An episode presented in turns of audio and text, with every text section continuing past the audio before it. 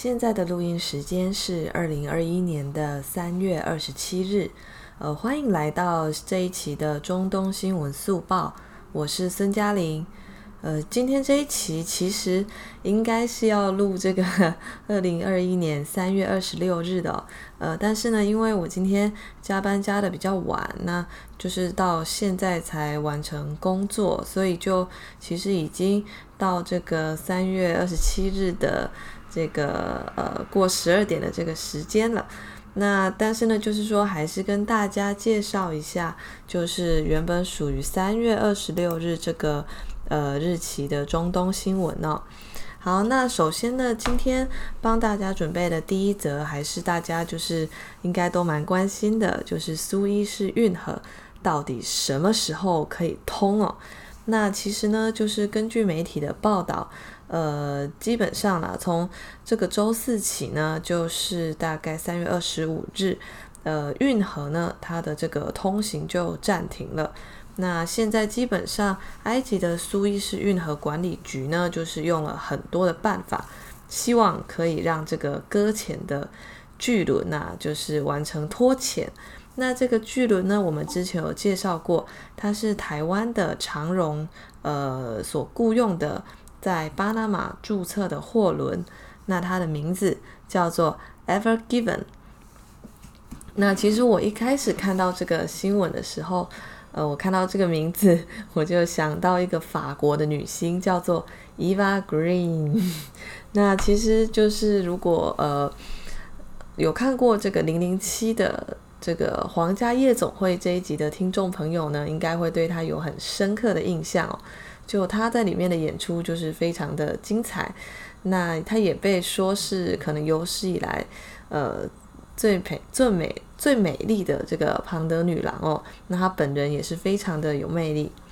好，那其实苏伊士运河这件事情啊，它从二十三日搁浅以来呢，那就大概已经导致了一百艘往来的船只受阻哦。那当然，一百艘我觉得可能还是比较客观的估计，它其实应该是导致一百艘以上哦。呃，因为就是说很多的船只是本来要过来，可是因为听到这个消息呢。他们就呃临时改变航线哦，就其实是有很多的呃船只做了这个动作，才没有让这个呃堵塞的情形越来越严重。那么目前呢，其实有呃这个拖船跟牵引车组成的总拉伸强度大概一百六十吨的救援力量，在参与这艘货轮的拖潜工作。那当然就是说，呃苏伊士运河管理局还是表示。呃，货轮搁浅的原因呢，是因为强风等极端天气造成的。呃，但所幸目前事故没有人员伤亡，也没有出现水域污染的情况。那所以就是想尽办法能脱潜就早日脱潜。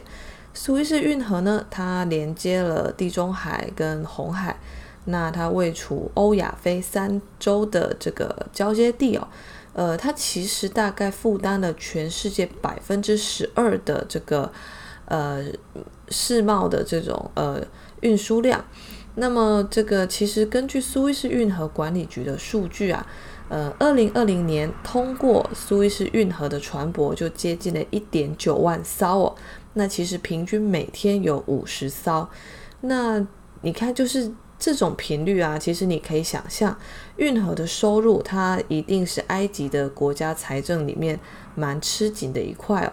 所以这一次的这个呃意外呢，其实对埃及的打击一定也是很大。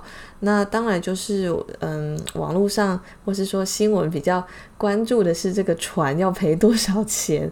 那当然就是说，目前看起来似乎是船东要负责赔这个钱哦。那呃，我们也要关注到的是埃及在这里面的这个损失哦。好，那接下来第二条新闻呢，其实是一个呃袭击，一个这个意外，其实也不是意外，但是就是一个袭击，但是嗯，是一个突发事故，但找不到人负责哦。嗯，是这样子的，就是三月二十五日的时候呢，这个以色列就说啊，呃，他们有一艘叫做 Lori 的这个货船。然后呢，这个呃，他的这个船主是以色列这个商人哦。那他们就说哦，这艘船呢，在阿拉伯海上面行驶的时候呢，突然遭到导弹袭击哦。那所幸是没有人员伤亡，但是呢，就是说他后续引起的这个外交争议呢，就变成说，以色列的总理纳坦雅胡他就指责这一次的袭击事件是伊朗发动的。那我们之前也介绍过，现在纳坦雅胡，呃，就是大选国会大选，其实投完票，那但是就是说，呃，正式的结果其实还没出来。不过他已经先宣布说，嗯，他可以大胜，所以他现在应该是处在一个呃风意气风发的时候啊。那当然这件事就是一个呃该怎么讲小插曲啦，所以就目前还没有后续出来。那我们下一则新闻呢，其实也跟这个袭击是有关的。可是这个袭击呢，其实大家有在关注中东的话，就会觉得，嗯，怎么似曾相似？好像这个呃，每每隔多久就要爆发一次哦。然后其实主角都是这两个人。好，那这个袭击呢，其实我觉得我讲到这边，应该有朋友会猜到，就是也门的胡塞武装对沙乌地的石油设施的袭击。好，那其实我们前几集应该有讲到这个沙乌地，他有提一个说希望可以呃在也门内战这个停火的一个提议。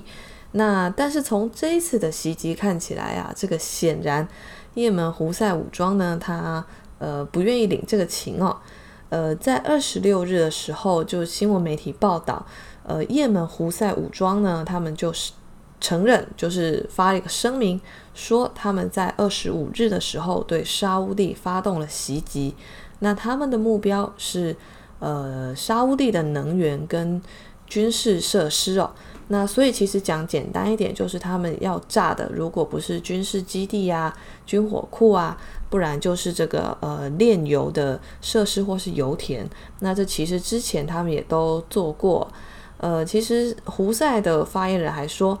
我们这个组织准备在未来一段时间发动更强大、更严厉的袭击，那所以这可以视为是一个呃具有恫吓效果的发言哦。那其实这件袭击的这个概况是这样，就是说呢，二十五日啊，这个沙乌地的能源部其实就有通报说，这个呃他们在沙乌地南部的一个。这个石油产品分配站在晚上呢遭到一个炮弹的袭击哦，那这个导致呢这个站的一个油罐就起火了。那当然也所幸啦，就跟我们上一则新闻介绍的这个船被轰到的这个呃结果是一样，就是没有任何的人员伤亡。那但是呢，就是说这个对沙乌地是一个挑衅哦，因为呃之前那个船的新闻啊，它好歹是在海上航行。但是沙乌地这个是在它的国家领土上，然后遭到了这个呃也门的偷袭哦。那但是呢，就是说呃，你从过去他们的互动看来，这个也门胡塞跟沙乌地他们之间的这个呃交往啊，有时候就空袭一下呢，其实代表了是一个常态的展现哦。因为如果他们嗯。就是说比较久没有空袭的话，那通常啦，这个下一次的这个呃动作呢，就会格外的巨大哦。所以这个是沙乌地跟也门之间的一个呃特殊的互动关系。好，那下一则新闻呢，就是也是一个呃算是意外，那它是一个刚刚发生的突发状况，就是埃及的火车事故。嗯、在三月二十六日的时候呢，这个。在埃及的索哈杰省的塔赫塔地区发生了两个火车的相撞事故哦。那这其实很特殊，因为呃，我们平常在电视上看到的应该比较多是呃，可能人啊要这个过铁轨啊，或是牲畜要过铁轨，那或是有车子要闯过这个平交道，那就被这个火车，嗯，因为来不及就被撞了这样子。那但是这一次是火车撞火车哦。那导致了大概三十二个平民丧生，那有六十六个人受伤。其实这个呃，伤亡规模算是非常的呃巨大。那但是呢，就是说，呃，现在其实还不知道原因是什么。呃，埃及呢已经成立了事故的调查委员会，那会对这个原因进行这个跟踪调查哦。那其实事故发生后呢，埃及政府也派了三十六辆的救护车来参加救援。只是这个呃火车毕竟还是力道是这个不容小觑哦，所以伤亡的规模就大了一点。好，那今天的最后一个中东新闻速报呢，是要来看到美国跟巴勒斯坦的外交关系哦。呃，是在这个三月二十五日的时候呢，这个美国驻联合国大使就宣布，美国将恢复与巴勒斯坦的外交关系，然后呢，会向巴勒斯坦提供一千五百万美元的这个人道主义援助哦。那其实呢，这个就呃可以看得出来，这个是在拜登领导下的一个呃。一个一个新的进展哦，因为这个联合国大使也说呢，这个呃美国啊将重新致力于达成双方同意的两国方案哦，也就是让以色列与一个可行的巴勒斯坦国两国并存，然后生活在呃和平与安全的状态之中哦。那其实呢，这个就可以看得出来是跟川普他的这种呃对巴勒斯坦的态度是非常不一样的。那同时呢，这个美国他也宣布说要向巴勒斯坦的呃约旦河西岸跟加萨提供一千五百万美元的人道主义援助。那这个人道主义援助呢，主要是为了用以抗击新冠疫情，包括说呢要建设这个呃卫生保健设施啊，或是说向弱势家庭提供援助，或是支持这个呃紧急粮食的援助计划。嗯、我觉得就是说，我们可以回顾一下川普之前他对巴勒斯坦的种种这个不友善哦，就大概是从这个二零一八年开始，川普他就突然下令说，哎，我要关闭巴勒斯坦解放组织，这个也就是所谓的这个巴解哦，他要关闭巴解在华盛顿的代表处，那这其实就已经是一个警讯了。那在二零一九年啊，他就惊天一般呐、就是把这个呃。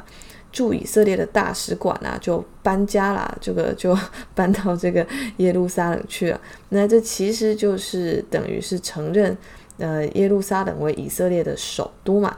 但是，呃，他那个时候还没有明确的这个讲哦。但是就是在二零二零年一月的时候，那他就提了一个中东和平新计划。